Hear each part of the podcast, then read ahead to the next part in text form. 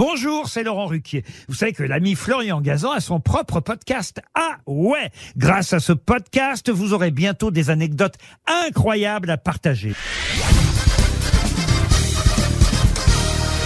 Salut, c'est Florian Gazan. Dans une minute, vous saurez pourquoi Alan Smithy est le pire réalisateur de l'histoire du cinéma. Ah ouais? Ouais, et pourtant, il a réalisé plus d'une centaine de films, et certains avec des stars comme Jodie Foster, Anthony Hopkins ou Sylvester Stallone. Comment a-t-il pu en tourner autant s'il est si mauvais? Eh bien, c'est parce qu'en fait, Alan Smithy n'existe pas. Ah ouais?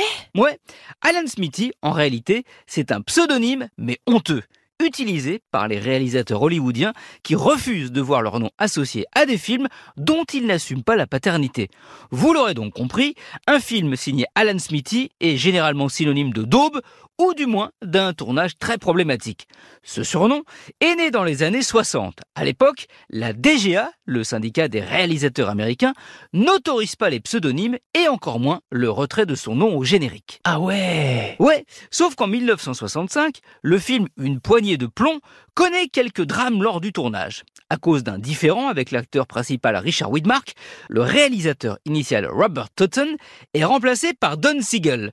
Au final, le film est réalisé 50% par Totten et 50% par Siegel. Sauf qu'à la fin, aucun des deux ne souhaite le signer. Embêté, la DGA n'a pas eu d'autre choix que d'opter pour un pseudonyme. Au début, on pense à Al Smith, mais on juge ça trop classique, ça pourrait créer des confusions si un jour un vrai Al Smith réalisait un film. D'où le plus original, Alan Smithy.